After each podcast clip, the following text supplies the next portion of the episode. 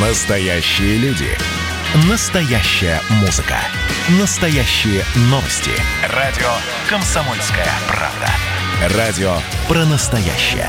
97,2 FM. эм. Как дела, Россия?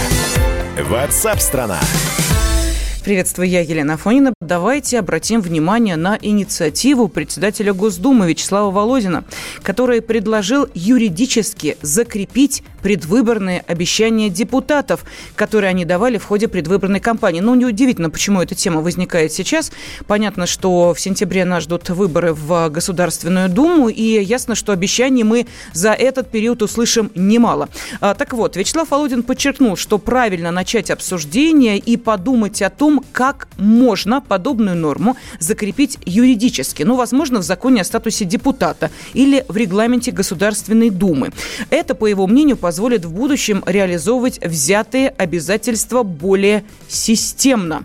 Ну вот давайте, собственно, об этой системе э, возможной мы и поговорим. На связи с нами политолог, президент коммуникационного холдинга Минченко Консалтинг Евгений Минченко. Евгений Николаевич, здравствуйте. Добрый день. Да, добрый день. Ну, понятно, почему, собственно, подобная инициатива прозвучала. Ясно, что э, если человек внимательно следит э, за тем, что обещают, неважно кто, муниципальные депутаты или депутаты Государственной Думы, будущие, я имею в виду, да, э, или, допустим, те, кто хочет занять самый главный пост в нашей стране, то там звучит, ну, просто прям вот все самое лучшее, все самое доброе, все самое позитивное. А потом люди садятся в кресло, и начинается, а я этого не говорил, а мне это э, не удается сделать и прочее, прочее, прочее. Вот как вам кажется, можно ли подобную норму, как предлагает Вячеслав Володин, закрепить, ну, я не знаю, там, может быть, действительно какими-то приказами. Обещал, выполняй. Ну, честно говоря, очень э, странное предложение. Вот я открыл текст э, Вячеслава Володина – и он говорит, люди обращаются к кандидатам в депутаты с проблемами, которые их волнуют. Строительство дорог, ремонт школ, модернизация больниц, выделение жилья для детей-сирот. Не входит э, в полномочия депутата Государственной Думы. Депутаты Государственной Думы не строят дороги, не ремонтируют школы, не модернизируют больницы и не выделяют жилье для детей-сирот. То есть э, это все не имеет никакого отношения к статусу депутата Государственной Думы. То есть депутат Государственной Думы может обращаться к муниципальным, региональным, федеральным органам государственной власти с какими-то инициативами, но вообще э, главное, чем занимается депутат – он э, занимается, в общем-то, законодательной деятельностью, законотворческой деятельностью. И, ну, Евгений Николаевич, э, простите, я чуть-чуть поправлю, не только законотворческой, но и представительной деятельностью. То есть мы понимаем, что у каждого депутата есть своя приемная, куда люди могут э, обращаться или лично, или с определенными просьбами. И э, многие депутаты, собственно, на этом себе имя и делают, уже будучи в депутатском кресле.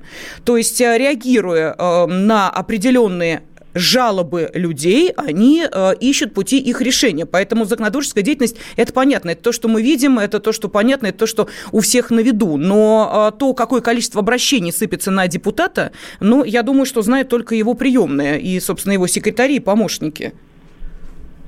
Ну, я согласен. Я просто считаю, что это не самое главное в работе депутата Государственной Думы.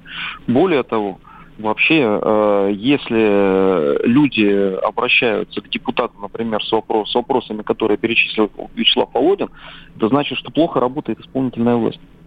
Исполнительная власть, значит, не справляется.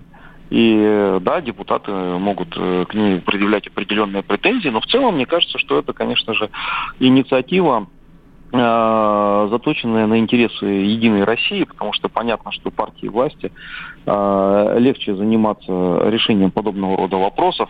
И там, депутата, к депутату обратился избиратель, он, э, депутат, будучи членом Единой России, э, обратился к члену Единой России, например, на муниципальном уровне, к мэру, э, и попросил решить проблему. И тут ее решил. Вот. И понятно, что, там, скажем, представителю оппозиционной партии сложнее делать подобного рода вещи.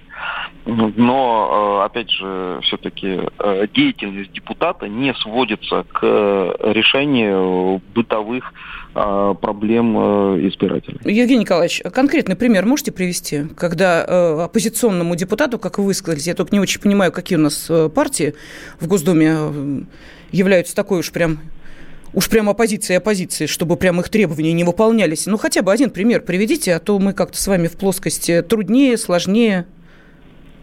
Ну, вы откроете страничку любого депутата, возьмите, например, YouTube-канал э, депут, да, депут, саратовского депутата Николая Бондаренко. Кстати говоря, это единственный у нас э, региональный депутат, который имеет золотую кнопку YouTube.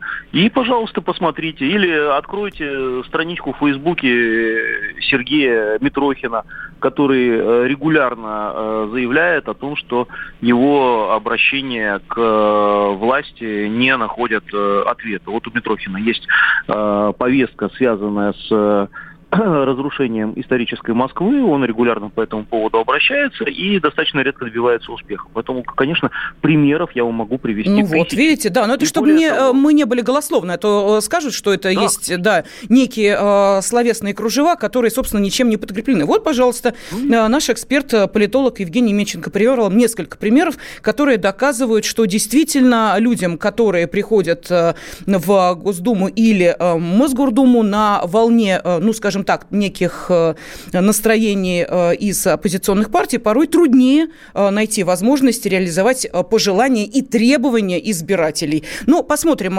Программа, насколько мы понимаем, только-только стартовала. Я имею в виду выборов в Госдуму. Сейчас будет появляться все больше и больше и тем, и материалов по этому поводу, и разговоров будет достаточно много. Так что до сентября еще успеем устать. Но, тем не менее, вот эту первую ноту, а давайте депутаты будут отвечать за свои обещания, внес председатель Госдумы Вячеслав Вячеслав Володин. Настоящие люди. Настоящая музыка. Настоящие новости. Радио «Комсомольская правда». Радио про настоящее.